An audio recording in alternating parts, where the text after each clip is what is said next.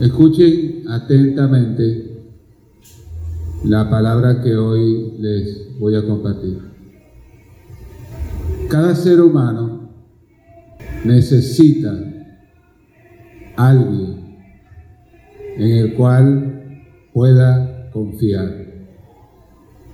Todo ser humano necesita alguien al cual pueda acudir para compartir un consejo, para recibir una ayuda, un abrazo, eh, un momento de estar con, recibiendo apoyo.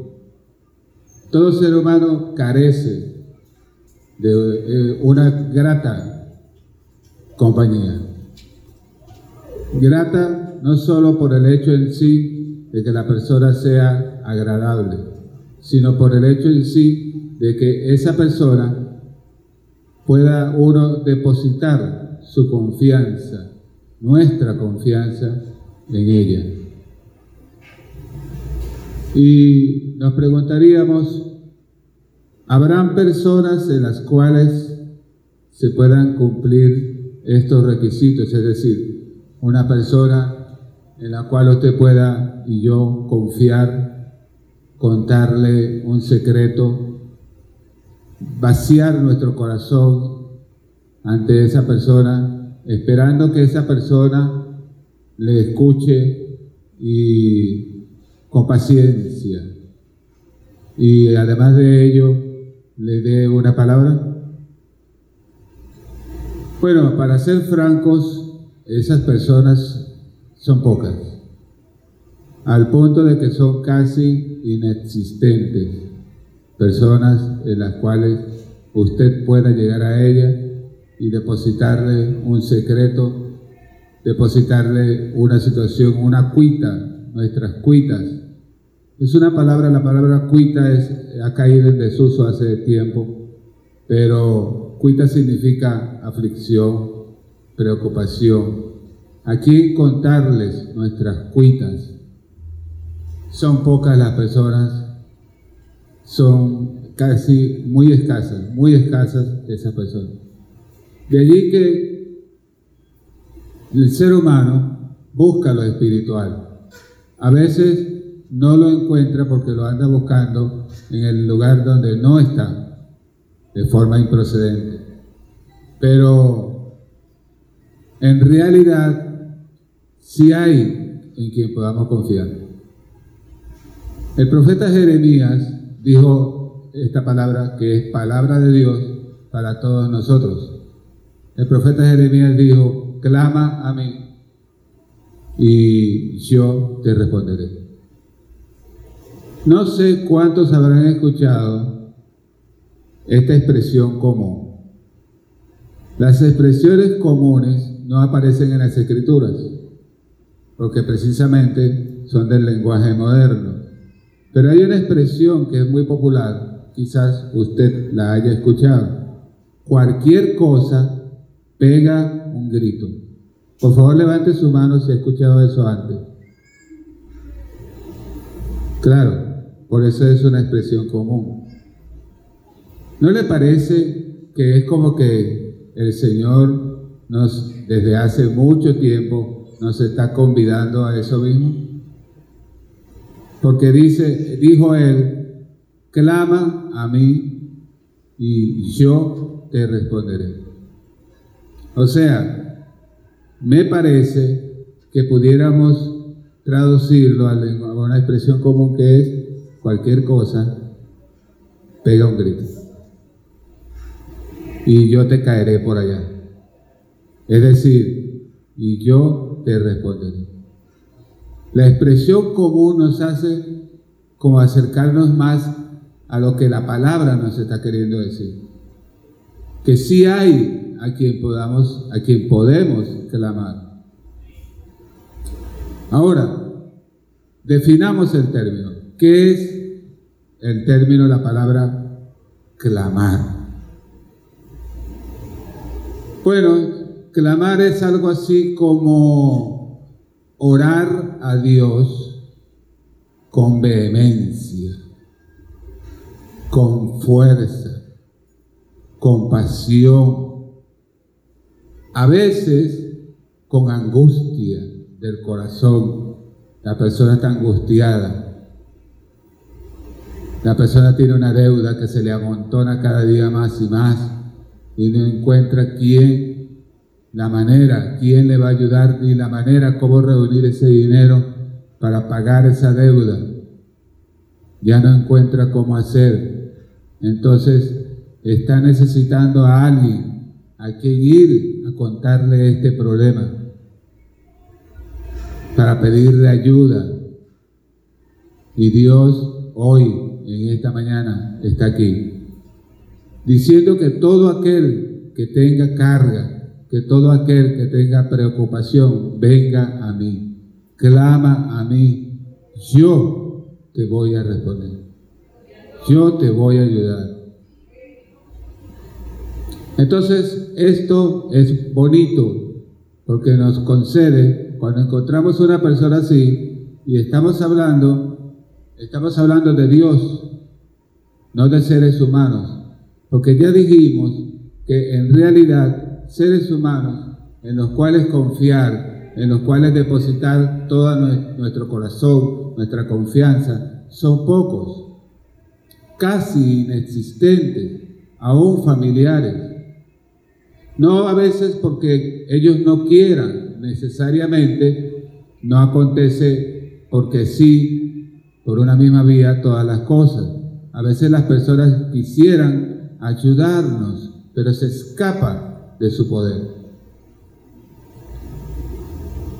Entonces, en cambio, estamos hablando hoy en este lugar de alguien que es el Shaddai, el Todopoderoso. ¿Me oyeron eso? el Todopoderoso. Y Él sí puede ayudarte. Trajiste un problema. Si tú hoy confías en ese Dios que te estamos hablando, que es el Dios de la Biblia, tu problema hoy va a quedar en buenas manos. Viniste con un problema, no me lo cuentes a mí. Díselo al Señor. Él dice, clama a mí, yo te responderé.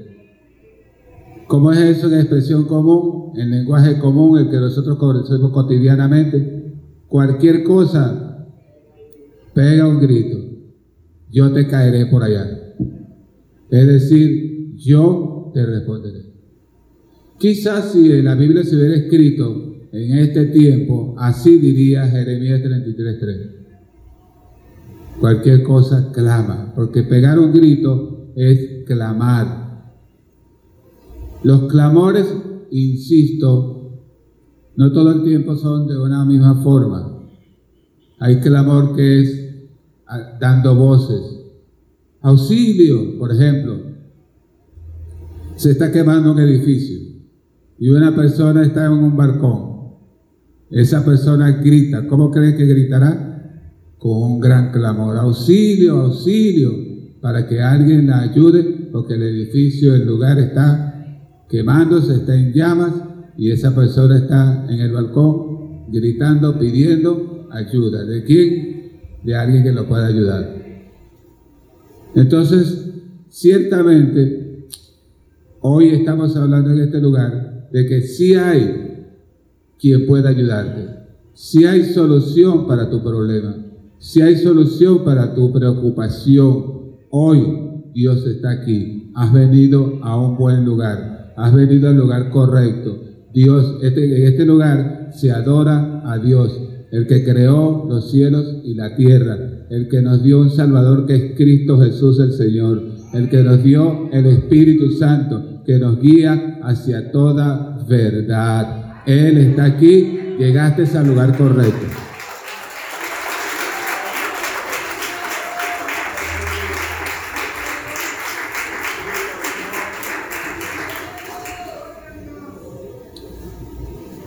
Hay momentos en que el clamor es angustioso. Por ejemplo, el clamor de Pedro, el apóstol. Se está hundiendo. Le ha dicho al Señor, si eres tú, manda que yo vaya a ti, porque el Señor venía caminando sobre las aguas y les dijo, no tengan miedo, soy yo, yo soy. Pero entonces Pedro pide al Señor que si es Él, le permita a Él caminar también sobre las aguas como Jesús también estaba caminando. Pero lamentablemente Pedro logró caminar solo unos pasos. Muchas veces nos sucede así. No emprendemos grandes cosas porque tenemos miedo al fracaso. Nos ofrecen a veces posibilidades, pero las rechazamos. Todo porque nos limitamos a lo que podamos hacer nosotros humanamente y nos olvidamos que nosotros no somos los que tenemos el poder para lograr las cosas. Nosotros conquistamos si estamos tomados de la mano del Señor Todopoderoso que se llama Jesús de Nazaret. Es la única manera en que realmente conquistamos y nos apropiamos de las cosas, cuando confiamos en Él, cuando depositamos nuestra fe en Él. Y entonces viene Pedro caminando, pero se está hundiendo, se está ahogando. ¿Y qué fue lo que clamó Pedro en ese momento? Señor, sálvame. Señor, sálvame. Un grito de angustia, un clamor de angustia. La palabra, la palabra nos dice que al instante, inmediatamente, el Señor lo tomó por la mano y lo levantó. Lo sacó del agua, lo rescató. Pero le hizo una pregunta. La palabra, eh, la narración de las escrituras nos dice que Pedro se asustó, que Pedro tuvo miedo. Claro, yo reconozco que en los, zapatos de Pedro yo también me hubiera asustado. Soy marino y sé de qué se está hablando. Sé que el mar infunde respeto. Sé que el mar atemoriza. Ahogarse debe ser una de las cosas más horribles, una de las maneras más horribles de morir.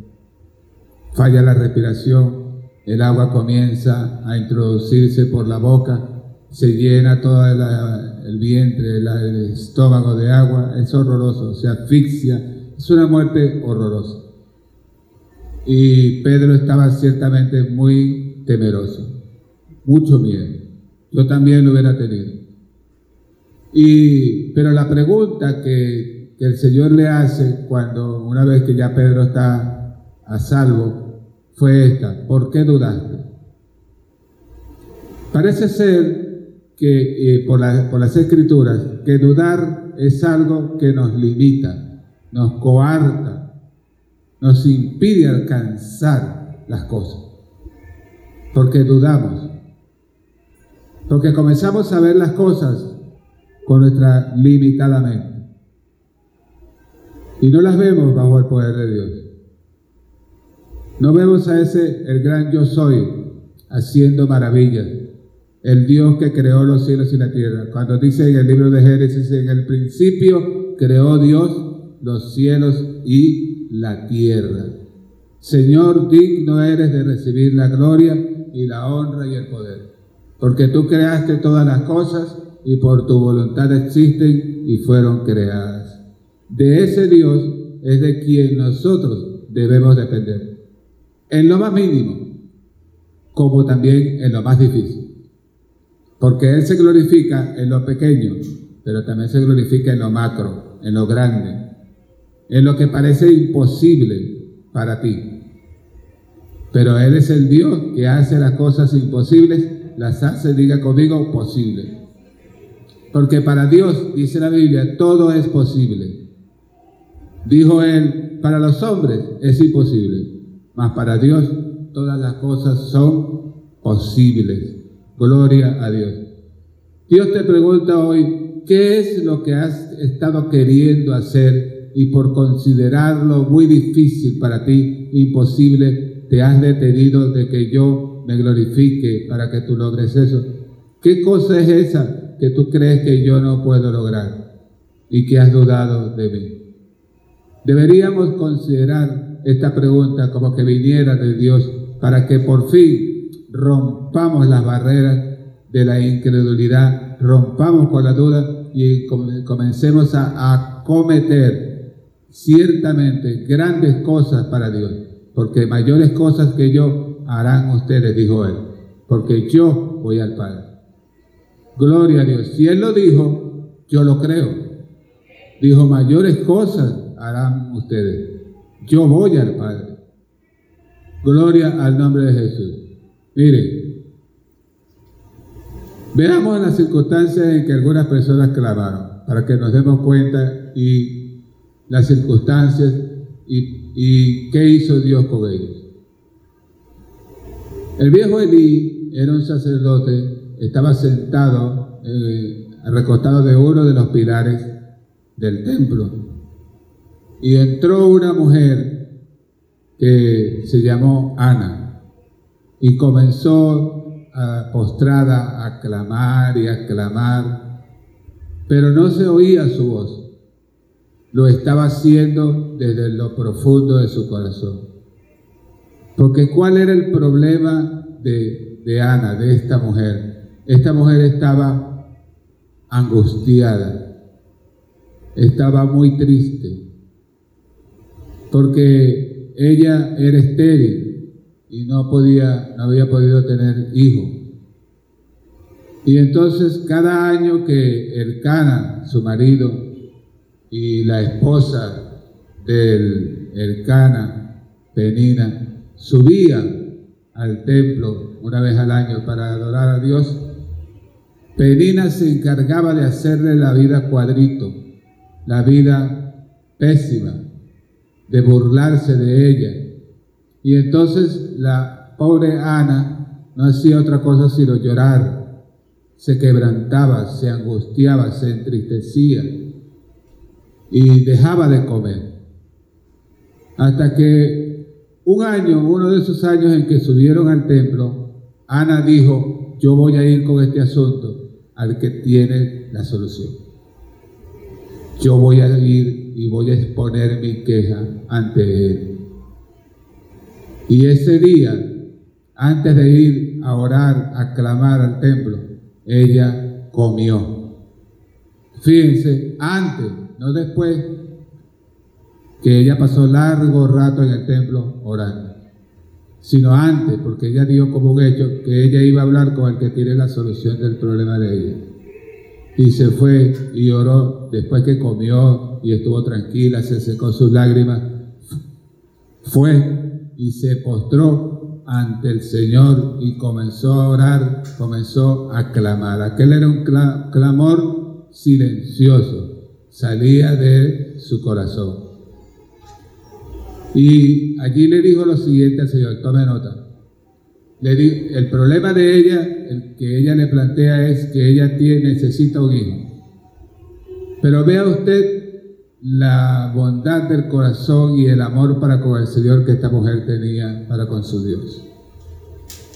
Su problema, su necesidad es que ella es estéril y necesita un hijo. Pero ¿cómo se lo pide al Señor? Le dice, si tú te dignares a escuchar mi voz y me consideres un hijo varón, yo te lo entregaré, te lo ofreceré para que esté contigo sirviéndote todos los días de su vida. Entonces, ¿qué nobleza había en el corazón de esa mujer? Ella no está pidiendo un hijo para entonces ella decir, eh, por un lado y pavonearse ante Penina y decirle no que no, no para ella jactarse. ¿Te fijas, Penina, que tú podías tener hijos y creíste que yo no podía tenerlos? No, ella le pide un hijo al Señor para dedicárselo a Él, para que fuera de Él todos los días. Fíjese usted la nobleza de esa mujer, la clase de, petición que le hace ella al Señor.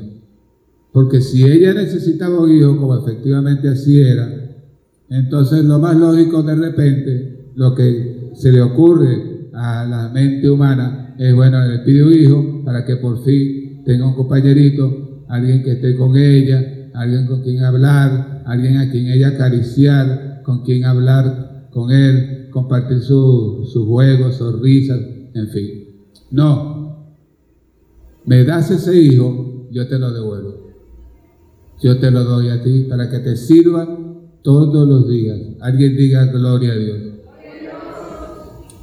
Entonces, ¿qué dice la escritura que hizo el Señor con ese clamor? Le dio ese hijo. Y ella cumplió su palabra. Después que lo destetó, el niño debe haber tenido quizás cinco, siete añitos, quizás hasta diez. Y lo llevó al templo y allá lo dejó con él, sirviéndole al Señor. Entonces, ¿qué hizo Dios con ella? Le dio seis hijos más. La que era estéril dio a los hijos. Alguien diga gloria a Dios. La que era estéril, la que no podía dar hijos, ahora resulta que había tenido siete. Y usted sabe lo que significa ese número. Siete hijos. Disculpe. Entonces estamos en presencia de que Dios ve la petición, la necesidad, la carencia que hay. Pero lo que también le gusta a Dios son nuestras motivaciones. Que no es una motivación personalista, que no es una motivación egoísta, que es una motivación que busca en todo darle la gloria al que vive por los siglos de los siglos. Que lo que tú, lo que tú le pides es para glorificarlo a Él. La Biblia dice, no reciben porque no piden. Eso como número uno. Dice, algunos no reciben porque no piden. Y dice número dos, y algunos piden y no reciben porque piden mal para sus propios deleites. Entonces, Ana no estaba pidiendo para su propio deleite. Ana estaba pidiendo para darle un hijo y que ese hijo le iba a servir al Señor todos los días de su vida. Gloria al nombre del Señor. Y cuando tú pides, cuando tú clamas a Dios con una clase de motivación como esa, tú vas a ver la gloria de Dios. Dígame. Porque eso es lo que le agrada a Dios. ¿Qué es lo que le gusta a Dios? que nosotros le demos la gloria a Él. ¿Por qué? Porque la Biblia dice así, no a nosotros, no Señor, la gloria, no a nosotros, sino a tu nombre damos gloria por tu misericordia. La gloria todo el tiempo es para quién? Para Él. En lo que pidamos, en lo más mínimo o en lo mucho. Toda la gloria es para Él. Diga conmigo, toda la gloria es para Él. Toda la gloria es para Él. Toda la gloria es para Él. Este mensaje, guárdelo en su corazón. Este no es cualquier mensaje. Este mensaje es de Dios. Viene de Dios. Lo, envió Dios como un propósito porque hoy Dios va a hacer que se rompan tabúes, que se rompan impedimentos que han estado presentes en los corazones de algunos, de los presentes y de los que me oirán después. Y Dios va a romper eso hoy. Porque Dios quiere que tú consigas, que tú alcances lo que tú necesitas, pero para su gloria y para su honra. Y como es para su gloria, Dios te lo va a conceder. Como es para su honra, Dios te lo va a dar. Si escuchaste eso, di un amén. Gloria a Dios. Vea esto, vea, escuche este otro ejemplo. Dios viene y le dice a Josué, mira Josué, no le tengas temor a ninguno de los reyes amorreos. Yo los entrego en tus manos. Y Josué le creyó al Señor. Y salió toda la noche, caminó desde Gilgal hasta llegar al campo de batalla. Y cuando amaneció, llegaron al campo de batalla. Y lo primero que hicieron fue toda la noche caminando por un lugar, camino difícil, un camino montañoso para que luego en la mañana, apenas amaneciese, lo que los estaba esperando era una dura pelea contra cinco reyes de los amorreos. Pero ¿qué era lo que le impartía fuerza? ¿Qué le daba fuerza a Josué para que después de haber caminado toda la noche con su gente, en la mañana estaban ya peleando contra los amorreos? Que Dios le había dado una palabra. Dios no te ha dado a ti, pregunta Dios, una palabra. Entonces, ¿por qué te tardas? Entonces, ¿por qué no la crees? ¿Qué será eso que Dios te ha dicho que hagas y no te has movido a hacer. Si sabes que es para su gloria y su honra que Él te lo ha confirmado, muévete, porque Dios está contigo.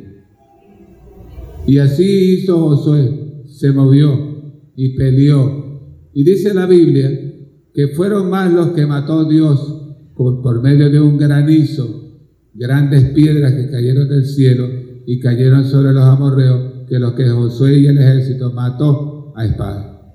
Porque Dios estaba con él. Pero entonces ya era la hora del mediodía y Josué ve el reloj y dice, conchale, no me va a dar tiempo, hay que hacer algo aquí, no me va a dar tiempo. Y habla con Jehová. Cuando tú veas que tienes algún problema, habla con tu padre. Él te va a escuchar. Clama a mí, yo te responderé.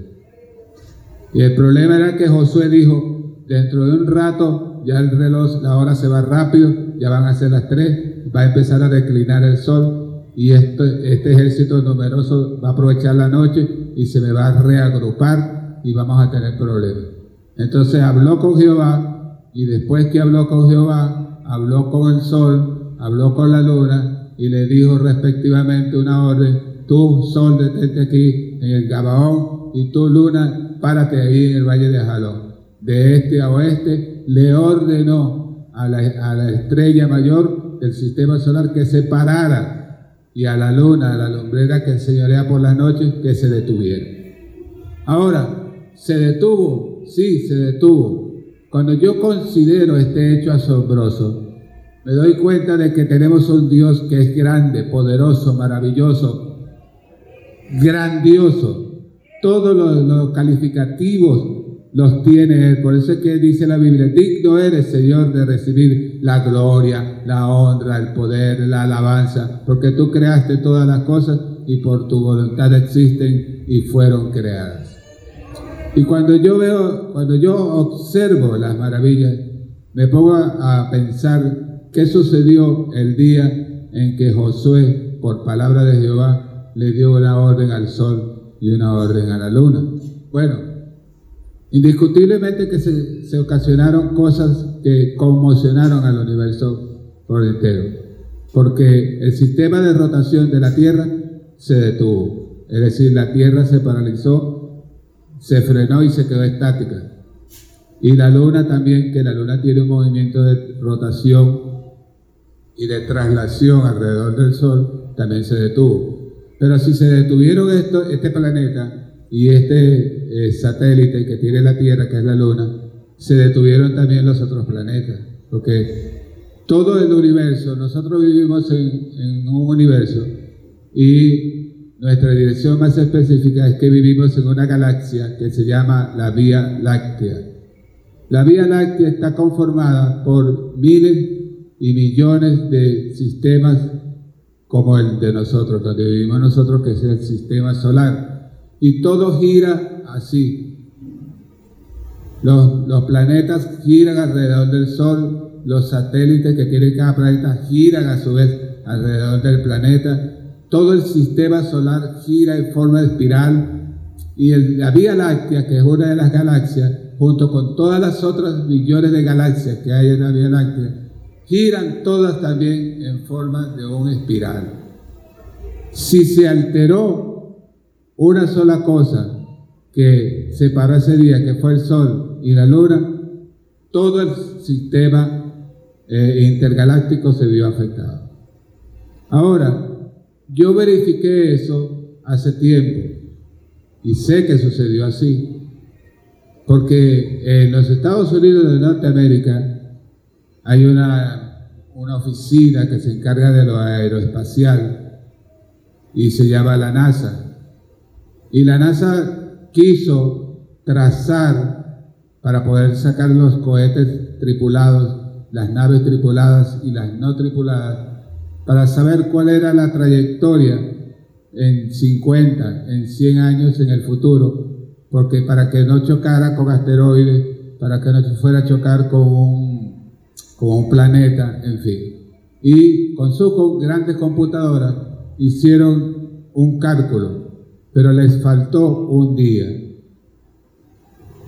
y no encontraban y estaban sorprendidos de por qué decía la computadora en sus datos informáticos que le faltaba un día.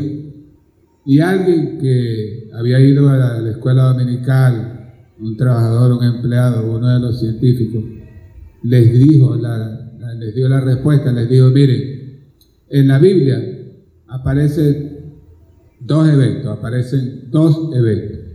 Uno es el que está narrado en Josué cuando el sol se paró y se, no, se, no se movió y estuvo detenido durante casi un día entero, dice la Biblia en Josué capítulo 10.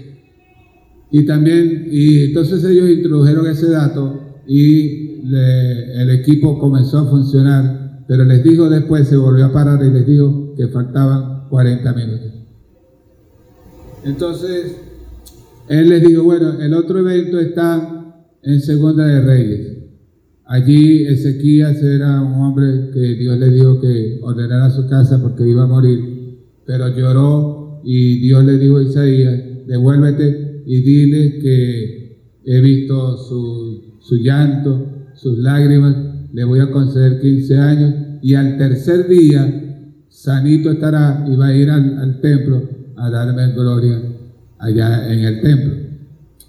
Ezequías le pregunta a Isaías, el profeta que le está dando la buena nueva, y le dice, ¿y cómo sabré que voy a sanarme y que al tercer día regresaré y iré al templo? Bueno, entonces Isaías clamó, previo que le preguntó a Ezequías lo siguiente, ¿qué es más fácil? ¿Que el sol retroceda 10 grados o que avance 10 grados? Entonces el, eh, Ezequiel le dijo, bueno, eh, fácil es que avance, difícil es que retroceda. Entonces Isaías clamó, dice así directamente, clamó. Quiere decir que le dio una orden para que el sol esta vez retrocediera, lo que ya había avanzado. Y 10 grados son 40 minutos. Los de la NASA introdujeron ese otro dato y se destrabó, todos los equipos se destrabaron y pudieran seguir normalmente. Quiere decir que lo que Dios hizo, los hombres lo verifican a través de la ciencia. Un día entero falta en, en todo el calendario de la historia de la humanidad y ese fue el día que Josué le dijo al sol que se parara y a la luna que se detuviera. Y el día que Ezequías lloró e Isaías clamó y la sombra del sol retrocedió 10 grados, 24 horas completas. ¿Todo por qué? Porque hubo quien clamara, hubo quien le creyó a Dios. Dios le dijo a José, no tengas miedo, yo estoy contigo, no tengas miedo, yo los entrego en tus manos. Cinco reyes amorreos, un ejército numerosísimo como arena del mar, pero Josué le creyó. Mire, cuando Dios encuentra quien le cree a Él lo que Él dice, suceden cosas maravillosas. Cosas como esta, y Dios está queriendo gente que le crea, gente que no tenga miedo, gente que se resuelva, gente que se mueva con el poder de Dios, bajo la inspiración de la palabra y del poder de Dios. Alguien diga gloria a Dios. Entonces, David sería otro ejemplo. David tenía, llegó un momento en la vida de David que ciertamente se tuvo que esconder hasta en las cuevas. Pero dice la palabra de Dios, a mi Dios clamaré. Y eso efectivamente, tenía todo el poder, tenía un enemigo poderosísimo. No todo el mundo eh, puede escapar de un poder tan grande como el, de un presidente o el de un rey. Entonces resulta que Saúl andaba buscando, cazando la vida de David y era muy difícil escapar de todo el poderío. Tenía todo el poder, el rey tenía todo el poder. A quien quiere, a quien quería un rey, le daba la vida o a quien quería se la quitaba. Y eso así sigue siendo hoy en día. Los que tienen, los que ostentan el poder, y persiguen a alguien, lo pueden alcanzar y le pueden quitar la vida. Y en esas circunstancias estaba David, pero David dijo, clamaré a mi Dios. Y cuando hay alguien poderoso persiguiéndote, tú tienes que buscar a alguien que es más poderoso que ese otro que te viene persiguiendo. ¿O no? Tienes que buscarte a otro que es más poderoso. ¿Y quién es el más poderoso? Díganlo conmigo. Jehová de los ejércitos. Él es el todopoderoso. Entonces a Él es al que hay que buscar. A Él es al que hay que acudir. Y eso fue lo que hizo David. Y llegó y lo tuvo, inclusive en dos ocasiones tuvo al rey Saúl, que si lo hubiera querido matar, David lo hubiera podido matar. Porque en, las dos ocasiones le dijeron, Dios te lo ha entregado en tus manos. Pero David dijo, no, déjalo, que es el ungido del Señor. Es decir, David se dejó, se dejó que Dios se ocupara de sus enemigos. No te preocupes tú, deja que Dios se ocupe de tus enemigos. Jehová es tu Dios, Jehová es tu protector, Jehová es tu sombra, tu mano derecha. No deja, tus, deja los enemigos, los que se han vuelto enemigos tuyos, déjalos en las manos de Dios. Tú avanza, porque contigo está el Dios que creó los cielos y la tierra. Aleluya, gloria a Dios que vive para siempre. Ya para finalizar, quiero volver un poquito al tema de Ana. No puedo dejar de pasar esto. Ana, como se los dije, vivió una vida, un tiempo, una vida muy triste. ¿Qué originó esa tristeza? Bueno, los hombres desobedeciendo siempre, vez tras vez, los mandatos de Dios, en los tiempos ya en que Cana tenía dos mujeres, Dios había dicho que no eran dos mujeres las que tendrían los hombres.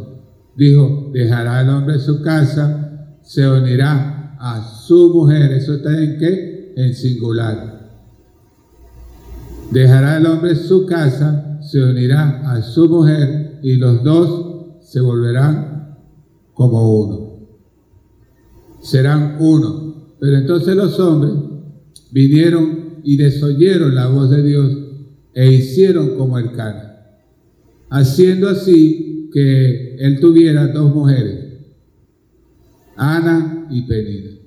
Penina, como era la mujer en sí, la esposa, miraba con menosprecio a la querida. Y yo pregunto entonces una cosa, ¿no es eso lo que ha sucedido siglos y siglos y siglos van y siglos vienen? El hombre tiene la mujer y tiene la querida. ¿Ustedes no han oído de eso o eso lo estoy inventando yo? ¿Y qué ha traído eso? Las novelas o la televisión, ¿qué es lo que presentan? el hombre y la querida. Y inclusive hasta cantan. Hay uno que compuso una canción que decía, yo te voy a explicar cómo es que puedo tener dos mujeres a la vez y no estar loco. No, no está loco, lo que está es que esté loco. Porque si alcanza casi a duras penas sostener una, ¿cuánto costará mantener dos? Ahí, papá. Dos que cuando te vas para la casa de una te reclama. ¿Por qué vienes? Ah, pues te acordaste que existo yo, ¿verdad? Regresó para la, para la, propia. Ah, ¿y dónde estaba? La despedazan entre las dos. Lo vuelven leña. Entonces, amados, ¿pero qué es lo que sucede? Dios dijo, no se unan en yugo desigual. Entonces, no hicieron caso. Los hombres desobedecen la palabra. Miren, les voy a contar esta metáfora que tiene que ver con unirse en yugo desigual. Una vez el Samuro, había un Samuro muy coqueto él, y se enamoró de una cándida palomita blanca. Y el Samuro le dijo, óyeme, tú estás muy bonita. ¿Cómo te llamas? Y ella le dijo, yo soy Cándida, Cándida Palomita Blanca. Mm. ¿te gustaría casarte conmigo? Entonces la palomita le dijo, no, yo no me puedo casar contigo. ¿Pero por qué? Si los dos somos iguales. No, nada que ver. Tú comes carroña y yo como granitos de maíz. Pero entonces él le dijo, yo te prometo, y dobló la patita y se arrodilló. Yo te prometo que si tú me aceptas cuando nos casemos, yo comeré maicito como tú. Entonces, tanto Dios que hasta le cantó una canción, una serenata. Cucurrucucú, paloma, cucurrucucú, no llores. Pónchele, miren la convención, ¿oyeron? Porque es que los impíos son astutos. Son mundanos, bueno pues, con una guitarra y, una, y unos mariachis. Toditos eran samuros, con su sombrero, y le cantaron y, la convencieron. Bueno, pusieron el día, la fecha para la boda, y el día de la boda se notó que no eran iguales, que eran diferentes. La familia del Zamuro estaba por allá lo último. Y el olor que salía de por ahí no era nada agradable. Por acá, por otro lado, estaba la familia de la palomita. Se sirvió maicito, granitos, granitos de arroz, todo eso. Cuando los esposos se fueron para su casa, en lo que amaneció, al día siguiente que amaneció, el Zamoro le dijo, Palomita, despiértate, preciosa, ya está servido el desayuno. Y la Palomita se, desperezó y le preguntó, ¿qué me hiciste, amor, burro podrido?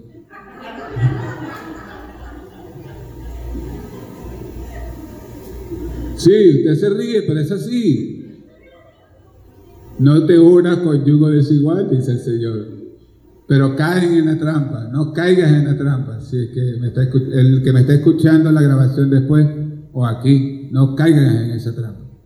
Y guardemos la palabra de Dios. Clama a mí, dice el Señor, yo te responderé. Pero Él responde cuando lo que nosotros le estamos pidiendo es para su gloria y para su honra. Lo que le pida, te es lícito clamar a Dios. Él mismo fue el que dijo, clamen a mí, yo les responderé. Recuerden que eso es lenguaje común y corriente, es esto. Cualquier cosa, pega un grito, yo te caeré por allá. Es decir, clama a mí, yo te responderé. Te mostraré cosas grandes y ocultas que tú no conoces. Dele un aplauso a Cristo, le invito a estar sobre su pie.